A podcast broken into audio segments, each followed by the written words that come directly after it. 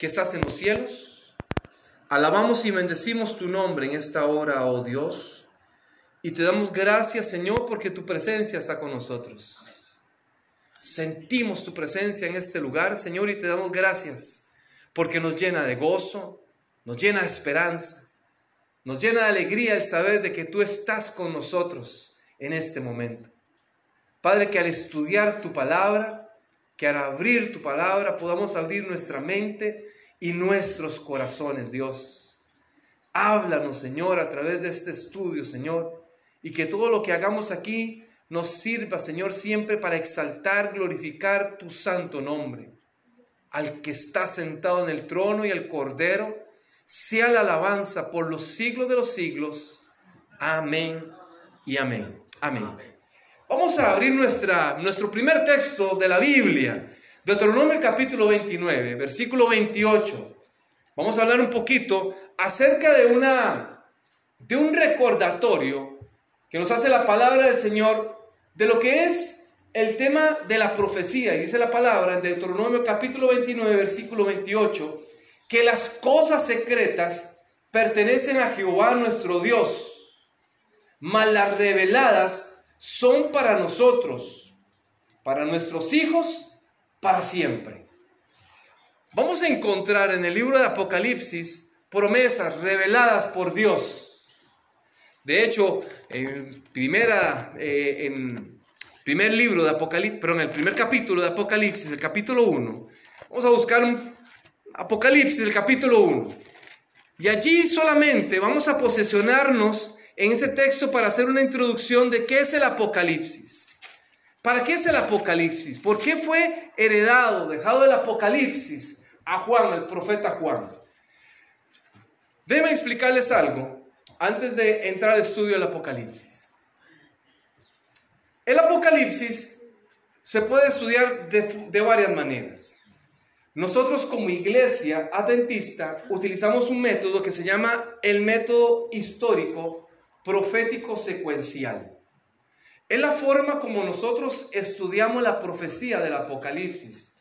En otros lugares, ¿verdad? Eh, utilizan otros métodos de estudio, ¿verdad? Lo que son los futuristas, los que creen, los que piensan que en algún momento lo que están leyendo en Apocalipsis se cumplirá solamente en el futuro. Que ahorita no, no ha ocurrido nada, no ha pasado nada, que los eventos de Apocalipsis ocurrirán en el futuro. Otros hablan, más bien los preteristas, hablan de que todo el Apocalipsis ya se cumplió. Ya no hay nada que cumplirse. Pero nosotros creemos también en la, en la fuente histórica. Hay eventos históricos que Apocalipsis nos hablan. Y obviamente cuando hablamos del Apocalipsis, tenemos ustedes que están estudiando también el libro de Daniel, vamos a ir entrelazando el libro de Daniel y el libro de Apocalipsis, comprendiendo. Se dice que el primer libro de Apocalipsis es considerado Daniel, que este Apocalipsis es el segundo Apocalipsis. Pero también vamos a estudiar un libro fascinante, o un texto fascinante de la Biblia, un capítulo fascinante de la Biblia, que encontramos en Mateo 24, que también nos da mucha luz respecto al tema del Apocalipsis, ¿no? Ahorita lo vamos a ir explorando un poquito. El Apocalipsis tiene un lenguaje totalmente simbólico. Ahí vamos a encontrar en el Apocalipsis varias cosas que, son simbólicas. Vamos a encontrar quizás algunas imágenes así como las tuvo reveladas Daniel en algún momento, en, en algunos sueños, y él veía ciertas imágenes. Vamos a ir comprendiendo este tipo de símbolos.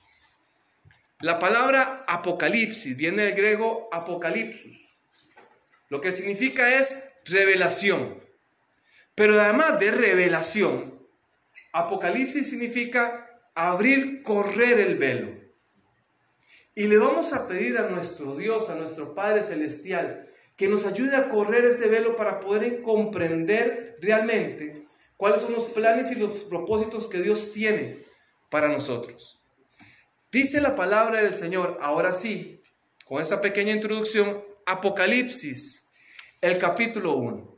Y yo eso no quisiera hacerlo como una prédica, yo quisiera hacerlo como también como una conversación.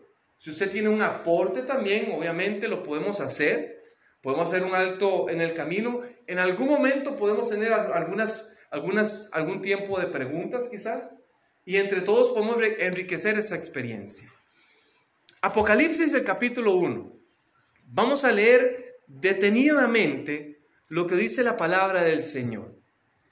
Apocalipsis capítulo 1, verso 1 dice, la revelación de Jesucristo que Dios le dio para manifestar a su siervo las cosas que deben acontecer pronto y la declaró enviándola por su ángel a Juan su siervo. Noten ustedes aquí qué interesante todo lo que nos dice solo ese texto. Nos dice que Apocalipsis es la revelación de quién? De Jesucristo, de Dios Jesucristo de Jesucristo. Ajá. Noten ustedes que Apocalipsis, todo lo que va a hablar Apocalipsis es revelación de Jesucristo, del Cordero inmolado, del Cordero que quitó el pecado del mundo, del Cordero que cargó con el pecado suyo y el mío, el Cordero de Dios, el Santo de Israel. Jesús es el tema principal de Apocalipsis, no hay otro. Aquí vamos a hablar de la, bestia, vamos a hablar acerca de, de, los siete eh, candelabros, vamos a hablar de las iglesias, vamos a hablar eh, de, los, de los sellos, vamos a hablar de todo, pero lo principal es Jesús. ¿Tenía levantar la mano? Sí, en ese primer texto yo veo como una cadena. Hay una cadena, correcto. Una cadena, como, eh, como que el Padre le revela al Hijo y el Hijo le revela a Juan, su siervo. Ahí, ahí vamos exactamente. Eh, exactamente. Allí vamos en esa cadena que estamos desarrollando aquí en el primer capítulo. Vea todo lo que podríamos sacar de conclusión en ese primer verso. Porque se da aquí la revelación de Jesucristo. ¿Quién dio la revelación? El Padre.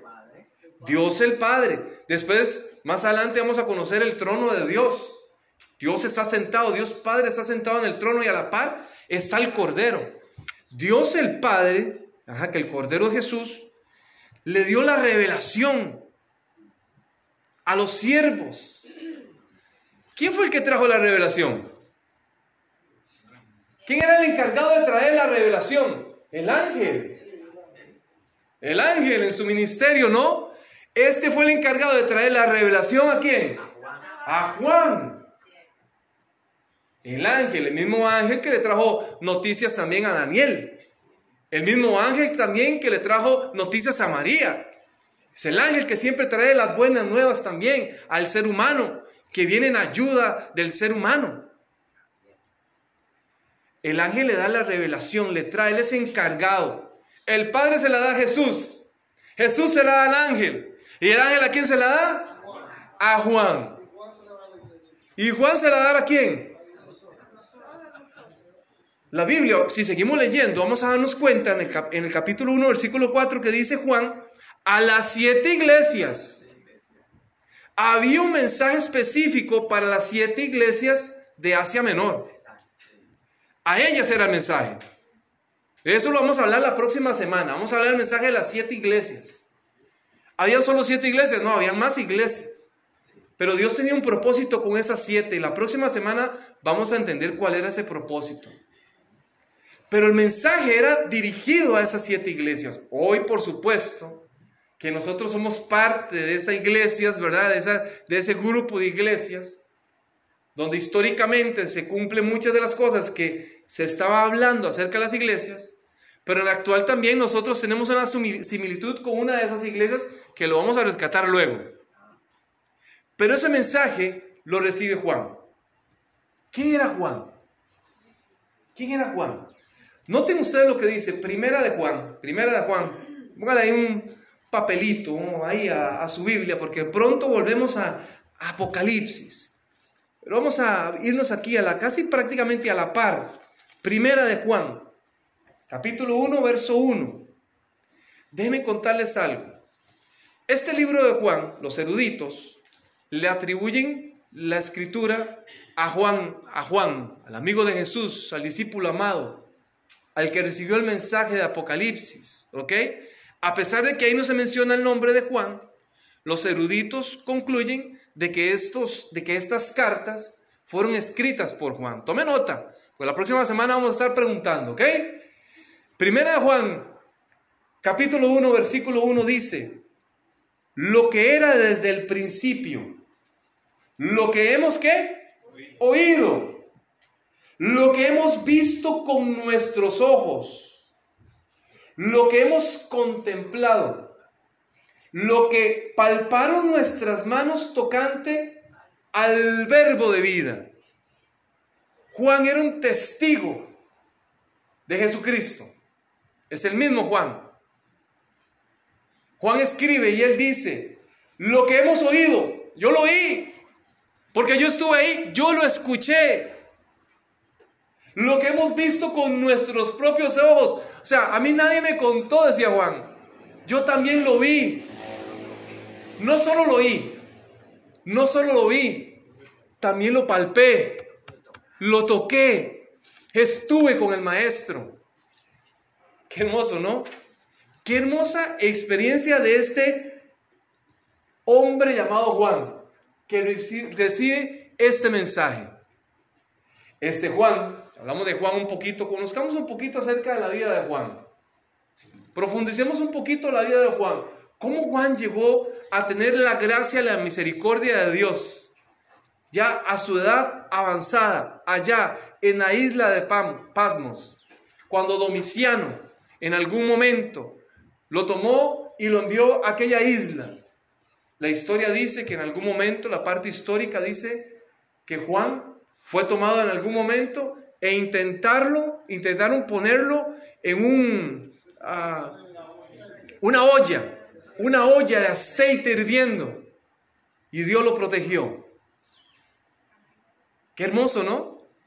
Qué hermoso, es precioso cómo Dios protege a sus hijos. Y ahí entonces Domiciano, más o menos, por ahí, se dice que más o menos en Apocalipsis pudo haber sido escrita en el 98 después de Cristo. Allá cuando estaba por allá en la isla de Patmos, ¿verdad? Estaba allá en la isla de Patmos, estaba, eh, eh, no estaba ahí de vacaciones porque también estaba trabajando, lo tenían trabajando en las minas, recibe aquel mensaje. Pero para que llegara ese mensaje, para que tuviera esa gracia de Dios, conozcamos un poquito la vida de Juan. Juan era uno de los dos hijos de aquel hombre llamado Zebedeo, ¿lo recuerdan? Este hombre posiblemente era un hombre empresario, se dice, porque tenía, se dedicaba a la pesca y posiblemente tal vez tenía una industria o una empresa que se dedicaba a eso. Junto a su hermano Santiago, Juan se dedicaba a la pesca. Se dice que posiblemente Juan escuchó por primera vez a sus 17 años cuando Juan el Bautista decía, ese es el Cordero de Dios que quita el pecado del mundo, que Juan posiblemente podía tener unos 17 años. Vean todo lo que ha pasado. Desde sus 17 años que él escuchó, este es el Cordero de Dios que quita el pecado del mundo. Allá cuando estaba en la isla de Panos, en el 98 después de Cristo, una data avanzada. Juan fue el único de los discípulos que no, que no fue, que no lo mataron. Que en algún momento cuando Domiciano murió, nuevamente se dice que lo llevaron a Éfeso y allí en Éfeso dice que pasó sus últimos días, allá murió. Obviamente predicó la palabra en un mensaje fresco también para la iglesia de Éfeso, a la iglesia, una de las iglesias que en Apocalipsis también hace referencia. Y allá vivió este hombre. Al igual que, que Simón, Juan tuvo la oportunidad de escuchar a Jesús, más Jesús hasta le cambió de nombre a este joven Juan en algún momento.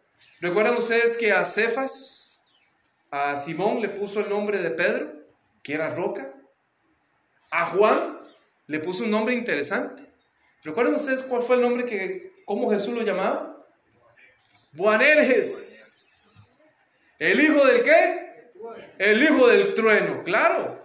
Este hombre también, este joven seguramente tenía un temperamento. De hecho, cuando leemos la palabra de Dios allá en Lucas, el capítulo 9, El versículo 51 dice que en algún momento llegó Juan con algunos de los discípulos y se acercaron a Jesús y le dijeron, Jesús, hay unos samaritanos que, nos están, que no nos quieren aceptar.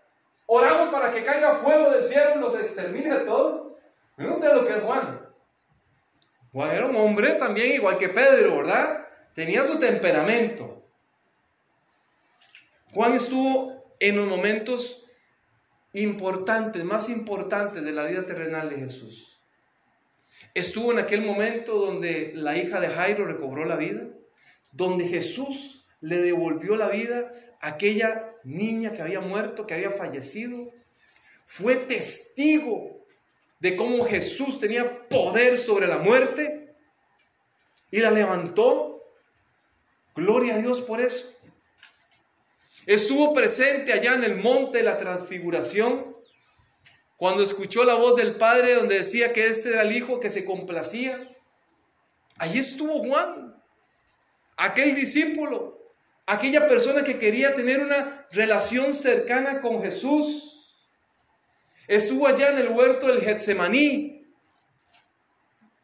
cuando dice la palabra del Señor que, que Jesús estaba angustiado y sudaba sangre. Allí en aquel momento trágico para Jesús y de beneficio para la humanidad, porque era el momento donde Jesús estaba diciendo, ese es el momento donde se va a cumplir el plan, el propósito del Padre, por el cual yo vine a este mundo, para cargar el pecado de la raza humana. Ahí estaba Juan, viendo a Jesús en aquel momento.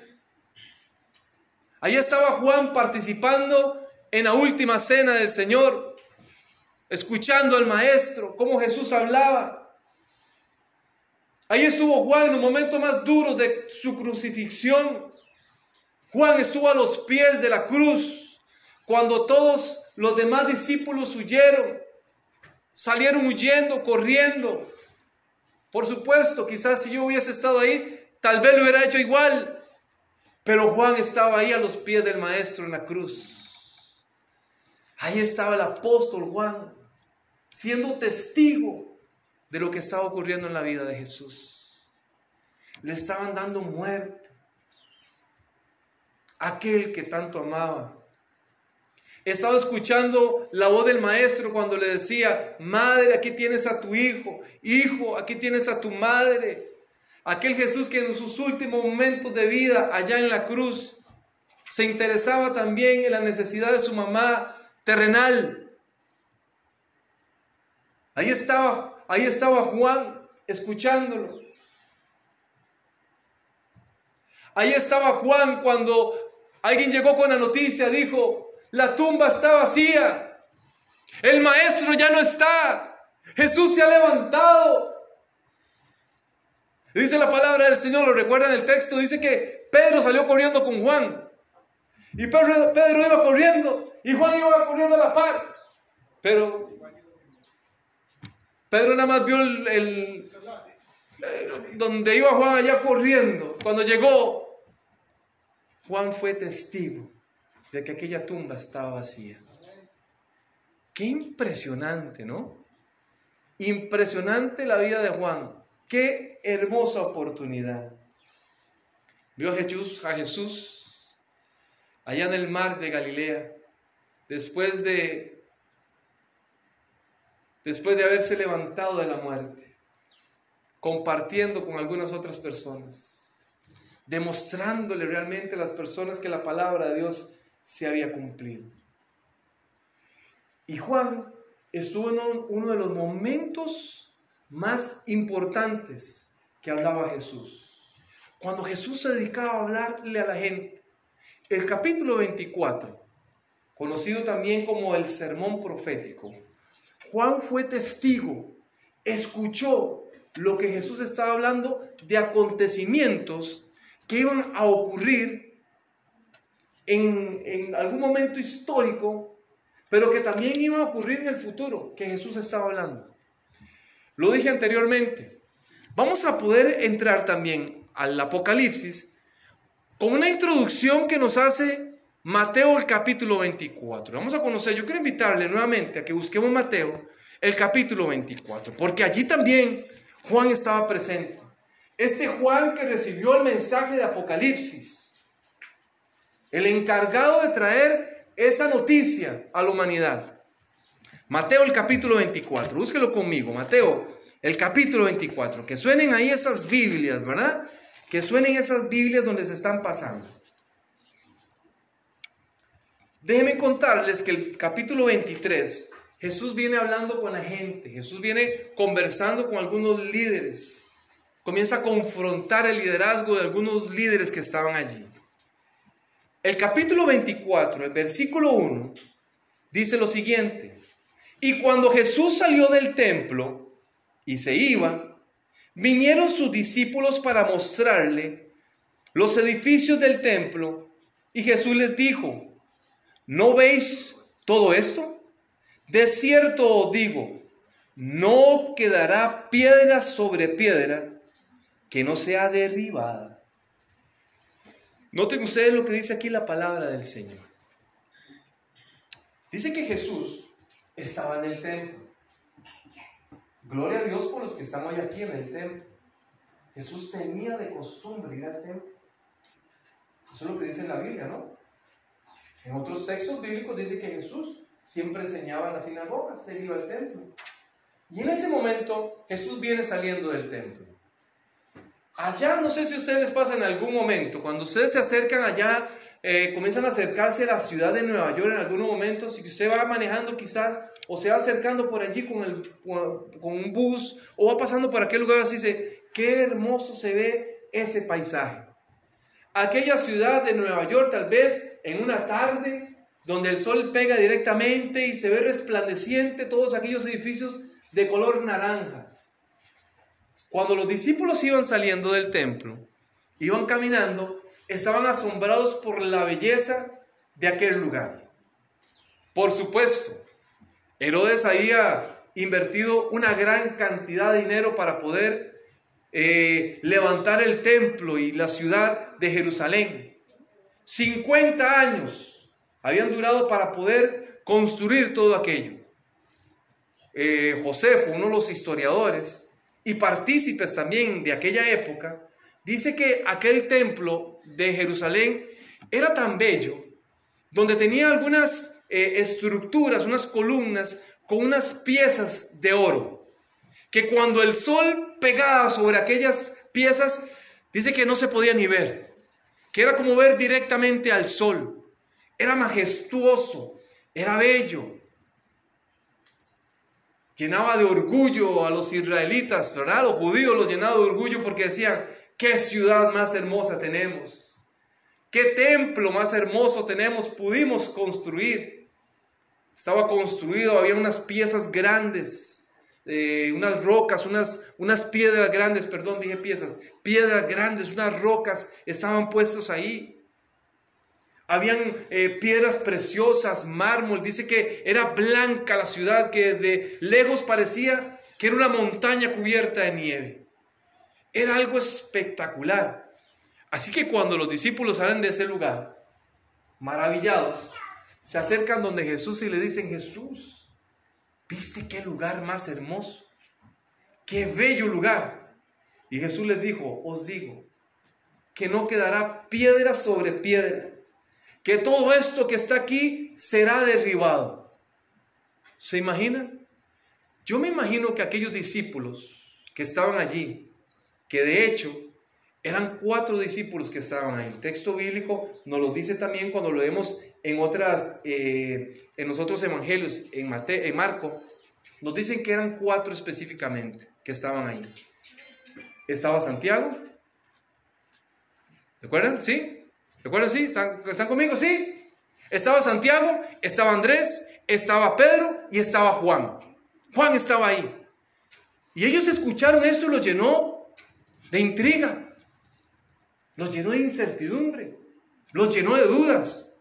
¿Cómo es posible que todo esto va a caer? Entonces dice la palabra del Señor, el versículo 3, que Jesús se sentó en el monte de los olivos. Ahí estaba sentado en el monte de los olivos. Allí sentado. Y los discípulos se le acercaron en privado para conocer a qué se refería. Y allí sentado en el monte de los olivos, dice la palabra, los discípulos le dijeron, dinos, ¿cuándo serán estas cosas? ¿Y qué señal habrá de tu venida y del fin del mundo? Noten ustedes que aquí los discípulos, por supuesto que tenían aquella incertidumbre, y yo creo que todos los que estamos aquí en algún momento, si tuviéramos la oportunidad de conocer el futuro, posiblemente eh, lo, lo exploraríamos, ¿no? ¿Qué pasa si a usted le llega, por ejemplo, un periódico? Recuerdo hace un tiempo atrás, o hace muchos años atrás, que había una serie donde había, el personaje tenía como un periódico, ¿verdad? Le llegaba un periódico, una revista a la casa. Y entonces él todos los días se levantaba y leía el periódico. Y se daba cuenta que ese periódico eran noticias de mañana. Cosas que no habían ocurrido. Y entonces, por supuesto, ¿verdad? Que este hombre cuando recibía esto y veía las cosas que ocurrían, trataba de intervenir para mover las cosas que las cosas malas que iban a pasar mañana, en el futuro. No era un periódico viejo, era un, un periódico que lo llevaba al futuro, que le hacía conocer el futuro. Si todos los que, estudiamos, que estamos aquí tuviéramos la posibilidad de conocer, claro, todos nos encantaría conocer qué pasará con mi vida, qué pasaría con mis hijos. Dinos, maestro, dinos, maestro, ¿cuándo serán estas cosas? ¿Y qué señales habrá de tu venida y del fin del mundo? Los discípulos le hicieron dos preguntas en una a Jesús. Estaban confundidos. No sabía a qué se refería cuando Jesús hablaba de que el templo de Jerusalén iba a ser destruido, que todos esos edificios iban a caer. Ellos esperaban una respuesta de Jesús, pero estaban haciendo dos preguntas, de ese acontecimiento y de lo que iba a ocurrir en el futuro.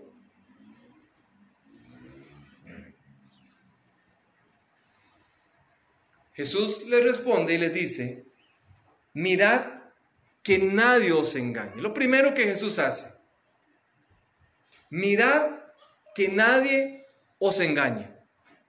¿Usted alguna vez se ha sentido engañado? ¿Se ha sentido engañado? ¿Cómo se siente una persona engañada? Se siente defraudada, ¿verdad? Mal.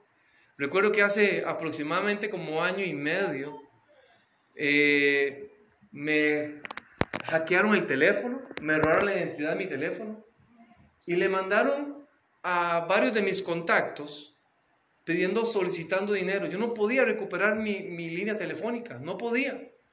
Y entonces el que tenía mi información, el que me había hackeado mi teléfono, tenía toda eh, la, la posibilidad de textear a todos mis contactos. Y entonces le mandó a varias gente de la iglesia, claro, cuando ven mi cuenta, y hermanos y, saludos con los hermanos de la iglesia y con los demás, le comienzan a mandar a la gente a la iglesia. Recuerdo un hermano de la iglesia, una iglesia de West New York, que le mandaron un mensaje y le pusieron, hermano, soy Hugo, tengo un problema, estoy pasando un momento eh, económico difícil y necesito que me ayude, por favor, después le explico. Necesito que me deposite 700 dólares. Y entonces le pusieron hasta la cuenta, vaya a Western Union, por favor, lo necesito. Y este hermano, ¿verdad? Que tanto aprecio, tanto quiero, porque realmente ahí me demostró realmente que me quería. Se fue para Western Union. Cuando llegó a Western Union, ¿verdad? Estaba en Western Union y la señora le dice, ¿usted está seguro que usted conoce a este muchacho, Hugo Olivas? Sí, yo lo conozco.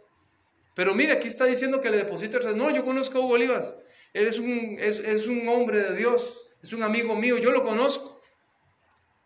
La señora le volvió a preguntar por tercera vez, ¿de verdad? ¿Usted seguro que quiere mandar ese dinero? Iba para la República Dominicana. yo lo conozco República Dominicana. Ni siquiera. Y el dinero fue a parar a República Dominicana. Lo estafaron con 700 dólares. En mi nombre. En el nombre de Hugo Oliva lo estafaron. Después, cuando recuperé la cuenta, por supuesto, ya me di cuenta a todo el mundo, ya me comenzaron a llamar. Él me dijo, Hugo, ¿le sirvió el dinero que le deposité? Hermano, ¿cuál dinero? Ya me di cuenta. Comencé a mandarle ya los contactos que por favor, por lo menos dos semanas pasé con eso. Mandamos al FBI, mandamos a bloquear todo WhatsApp, hicimos un montón de cosas para que nos ayudaran al banco, a Western, de todo. Lamentablemente mucha gente cayó en la trampa. Muchos fueron engañados. Y Jesús comienza a hablar a los discípulos, mirad que nadie os engañe. Wow. Si usted sigue leyendo Mateo el capítulo 24, se da cuenta que Jesús comienza a hablarle a los discípulos acerca de algunos eventos que iban a ocurrir. Hablaba de guerras, de rumores de guerras, hablaba de hambres, hablaba de pestilencias, hablaba de terremotos y hablaba de que todo esto iba a ser principio de dolores. Y el capítulo 24, versículo 15 dice, por tanto, cuando vieres la abominación desoladora que fue dicha por el profeta Daniel, que estará en el lugar santo, el que lee entienda. Aquí Jesús comienza a hablar, ahora hace referencia al profeta Daniel. ¿Qué era lo que había dicho Daniel, el profeta Daniel? Acerca de esta abominación desoladora. Noten ustedes qué interesante. ¿Qué pasa ahí?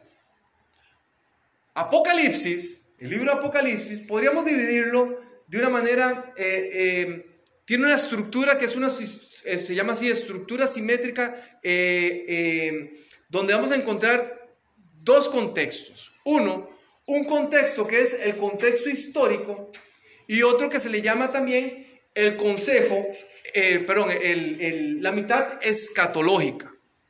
Uno que tiene que ver con eventos que ocurrieron en el pasado y otros, escatológica significa el estudio, la comprensión de lo que va a ocurrir en el futuro. Esa es la escatología. Entonces, Apocalipsis está dividido así, en esas dos estructuras, ¿ok?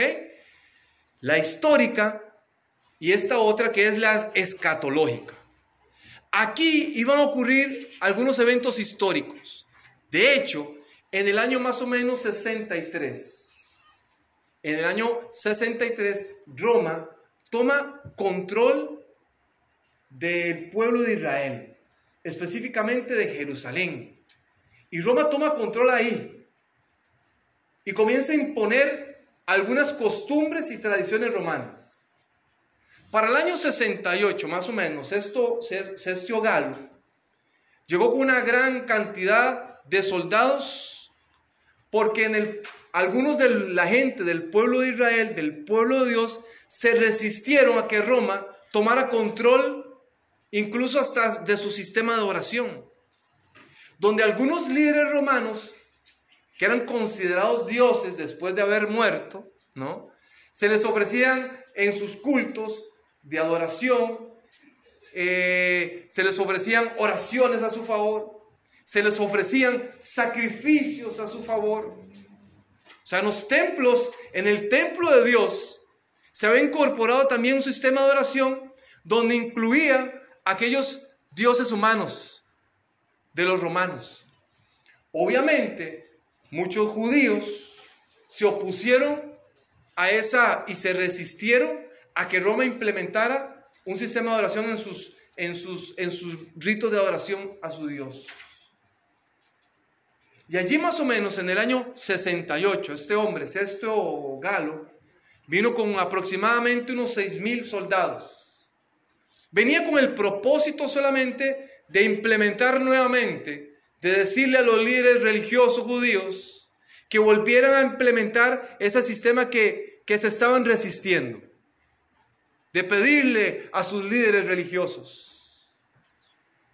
El historiador Josefo cuenta, eh, Josefo en ese momento formaba parte, era aliado romano. Así que él cuenta, dice que cuando llegó este hombre, Ceso eh, Galo, dice que llegó con todos sus soldados, que este hombre en dos días pudo haber traído paz ahí a Jerusalén y hubiese puesto, si hubiese querido, las cosas en orden si hubiese marchado sin ningún problema. Pero por razones que se desconocen, este hombre galo tomó su caballería, se fue con sus soldados, abandonaron Jerusalén. Cuando iban saliendo de Jerusalén, dice la historia, que los judíos que estaban ahí comenzaron a atacar y hubo una gran cantidad de pérdidas, de muertes de soldados romanos. Para el año 70, más o menos, nuevamente, Vespertino y Tito toman la iniciativa, por orden del emperador, de ir a atacar nuevamente Jerusalén. Y fue allí en ese momento, 39 años después de que Jesús les había hablado a sus discípulos, de que, Jesús, de que Jesús le había comentado a sus discípulos que aquella ciudad de Jerusalén iba a ser destruida. 39 años después, la profecía se estaba cumpliendo. La palabra de Dios estaba cumpliendo. Entraron allí los romanos y destruyeron aquella ciudad. Aquella hermosa ciudad de Jerusalén había sido destruida totalmente. Totalmente. Destruida. Y dice que hay una gran matanza. Increíble todo lo que había pasado. Algunos fueron atravesados, otros fueron crucificados, otros los agarraron y los, y los, los quemaron. Estaban vivos, los quemaban vivos. Otros los tomaban para torturarlos, para llevarlos a los coliseos, para echarlos a las bestias. ¿Perdón? Otros eran partidos aquel momento que Jesús había hablado se estaba cumpliendo. De hecho, cuando comenzamos a ver un poquito acerca de, ese sermón profético y de algunos acontecimientos que iban a ocurrir en ese, contexto, nos damos cuenta que históricamente también eh, en ese momento estaban ocurriendo algunas de las señales que Jesús estaba hablando. Lo que hablaba de las hambres, lo que hablaba de las pestilencias, los que hablaban de, la, de terremotos. Por eso yo decía que ese libro también, cuando hablamos de Apocalipsis y cuando hablamos acerca de la profecía, también tiene un contexto histórico. Y el contexto histórico lo encontramos y la historia nos habla acerca de lo que, de lo que ocurrieron. Noten ustedes aquí algunas de las fechas que tengo por aquí escritas de algunos de los acontecimientos que ocurrieron. Por ejemplo, cuando Jesús hablaba acerca del periodo de hambre, dice que en el tiempo del emperador Claudio aproximadamente existieron cuatro tiempos de hambrunas increíbles en aquel, en aquel periodo. Del año 41 al año 54 antes de, eh, después de Cristo ocurrieron terremotos quedan registrados. Hubo una serie de terremotos que se dieron en ese contexto, en el contexto donde Jesús les hablaba a los discípulos. Por ejemplo, en el año 31 al año 70 más o menos, que fue el periodo donde ocurrieron, en Creta, en Roma, en Frigia, ocurrieron terremotos impresionantes que quedaron registrados en la historia. Guerras que amenazaban en el contexto de ese momento. A pesar de que hoy escuchamos y utilizamos ese contexto bíblico para decir que oiremos guerras y rumores de guerras porque lo asimilamos con el contexto de lo que está ocurriendo. Jesús también se refería a ese momento. Y en ese momento había gran cantidad de eh, amenazas de guerra.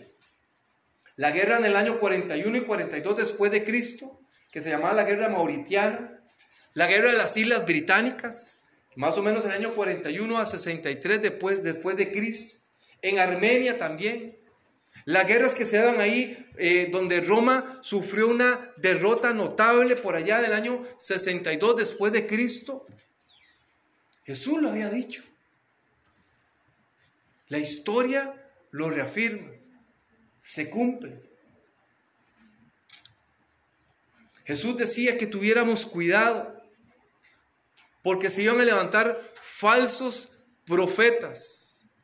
Después de la muerte de Cristo, más o menos, y, y, cuando, y cuando leemos en algún momento donde, donde Pablo incluso fue confundido con alguien que era llamado el falso eh, profeta egipcio.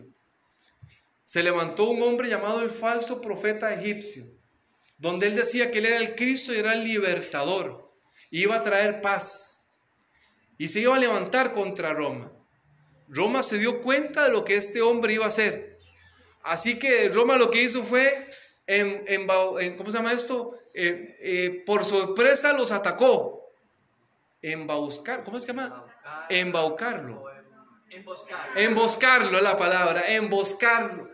Y entonces lo estaban esperando. Cuando aquel hombre salió, destruyeron, mataron a todos aquellos hombres que lo acompañaban y algunos pudieron huir.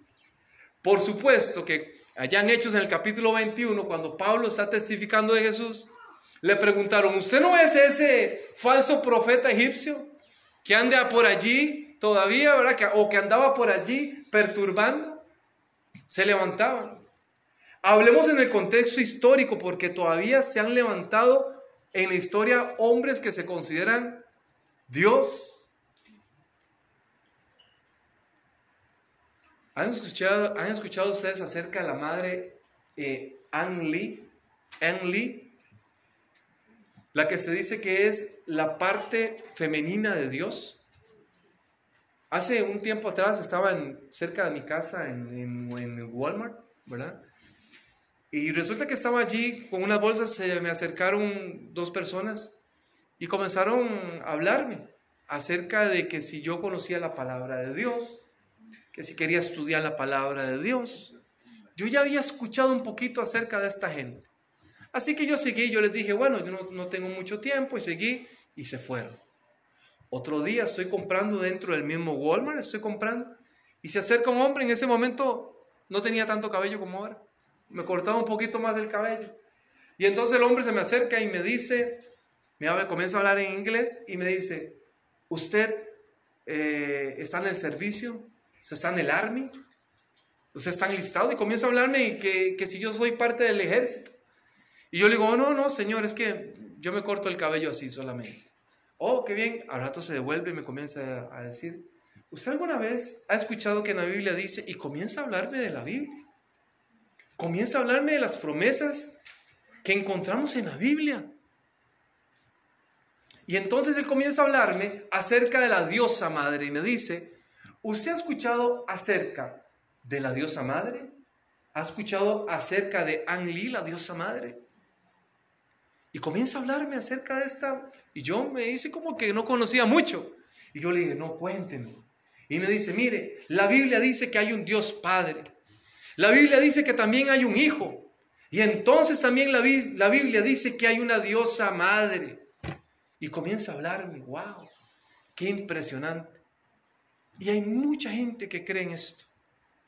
Mucha gente que se considera cristiana, que tiene principios, fundamentos cristianos que han sido engañados. ¿Recuerdan ustedes por allá tal vez las noticias? Porque ustedes están, estamos muy jóvenes aquí. Allá en el año 1978, yo tenía tres añitos cuando ocurrió esto. El 18 de noviembre, una trágica noticia allá en Guyana. 918 personas murieron porque fueron engañadas, porque se levantó allá un hombre llamado Jim Jones. Una, y, formó y, y, fundó una ciudad que le llamó Jamestown. Allí, donde tenía una gran cantidad de hombres que adoraban y era considerado un Dios, un Cristo donde lo que hacía era, eh, prometía que iba a traer paz social a la gente, la gente lo seguía. Y llegó en ese momento, el 18 de noviembre, donde lamentablemente masacraron, murieron una gran cantidad de personas, 918. Habían niños, habían mujeres. Todo por seguir una idea socialista de aquel hombre que se, que se consideraba el Cristo ¿Cuánta gente fue arrastrada? Qué impresionante. Mirad que nadie os engañe. Estamos viviendo tiempos finales. Estamos viviendo los últimos tiempos históricos de la humanidad. Yo he visto que hay predicadores que los mandan a comer hierba a la gente y la gente va. ¿Saben que yo, yo, e- esa fue otra historia. Yo cuando voy a hacer en la mañana el, el- laundry, donde yo voy, los domingos, en la mañana, tienen los televisores prendidos. ¿Tienen televisores prendidos? Y allí hay un hombre que le promete a la gente que le va a devolver a la persona querida. ¿Tiene problemas en el amor? Llámeme, yo le ayudo. Yo le resuelvo. ¿Quiere conocer su futuro? Y ahí está, en una cadena importante. Creo que es, no lo voy a decir porque después nos metemos en problemas, pero es una cadena importante donde ponen noticias y donde usualmente la comunidad latina la ve en la mañana, a las 7, 7 y media de la mañana, a las 8 de la mañana. ¿Cuánta gente cree en eso? ¿Cuánta gente es arrastrada? ¿Cuánta gente se separada? El mensaje de Dios. Hoy estamos haciendo una pequeña, larga introducción. Pero la próxima semana ya nos vamos a meter a profundidad a estudiar el mensaje de las siete iglesias. Hoy el mensaje es, estemos atentos. Me quedan cuatro minutos y le voy a decir nada más lo siguiente. El capítulo 24, capítulo 25 termina con algunas historias que Jesús cuenta, con algunas parábolas. Dentro de esas parábolas Jesús habla acerca de la parábola de las diez vírgenes. Y lo que podemos aprender de esta parábola es, hay que estar atentos, hay que estar listos, porque la venida del Señor está pronta. Amén. La, la venida de nuestro Dios se acerca. Y debemos estar preparados como aquellas cinco vírgenes que tenían aceite suficiente para esperar la venida del Señor, del novio que regresa por su pueblo. Y eso nos llena de esperanza, nos llena de esperanza del saber de que a pesar de todo lo que ha ocurrido, de a pesar de que de todo lo que va a ocurrir, Dios siempre tiene el control de la historia del ser humano. Él sabe desde el principio qué es lo que va a ocurrir allá en el futuro. Dios no nos miente, Dios nos llena de esperanza. Y ese mensaje nos va a fortalecer y nos va a llenar de confianza, la suficiente, la que necesitamos para seguir perseverando hacia nuestra Canaán celestial. Hasta allá vamos, ahí vamos. Ese es nuestro lugar. Yo quiero invitarle para que en esta hora nos pongamos de pie y vamos a orar. Tenemos un Dios bueno, amén. Tenemos un Dios bueno, tenemos un Dios bueno, un Dios maravilloso.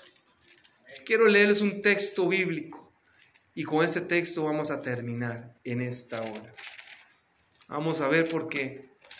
Me sacaron de mi Biblia el libro de Santiago, no lo encuentro. Ya aquí lo tenemos. Vamos a ver. Vamos a leer este texto bíblico. Y con este texto bíblico vamos a orar. Vamos a orar. Vamos a pedirle a nuestro Dios, a nuestro Padre Celestial, que tome el control de nuestras vidas. Él tiene el control de nuestras vidas. Dice la palabra del Señor. Aquí está, aquí lo tengo.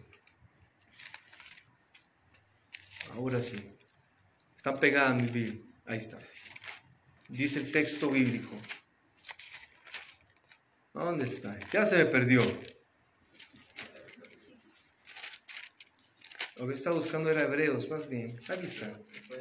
Aquí tengo Hebreos, aquí tengo Hebreos. Hebreos el capítulo 11 era el que quería leer. Capítulo 11, versículo 37. Hebreos el capítulo 11, versículo 37 dice la palabra del Señor. Porque aún un poco de tiempo y el que ha de venir vendrá y no tardará. Lo repito, dice el texto, porque aún poco de tiempo y el que ha de venir vendrá y no tardará. No tardará. Nuestro Dios vendrá por su pueblo. Amén. Vamos a orar. Amado Padre y Dios, te agradecemos en esta hora por tu amor y por tu misericordia. Gracias Señor porque tú eres bueno Señor.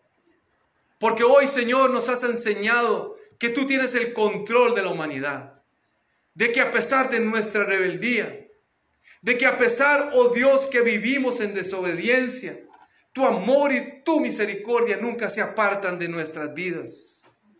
Gracias Señor porque eres bueno y porque traes promesas eternas, Señor, para nosotros.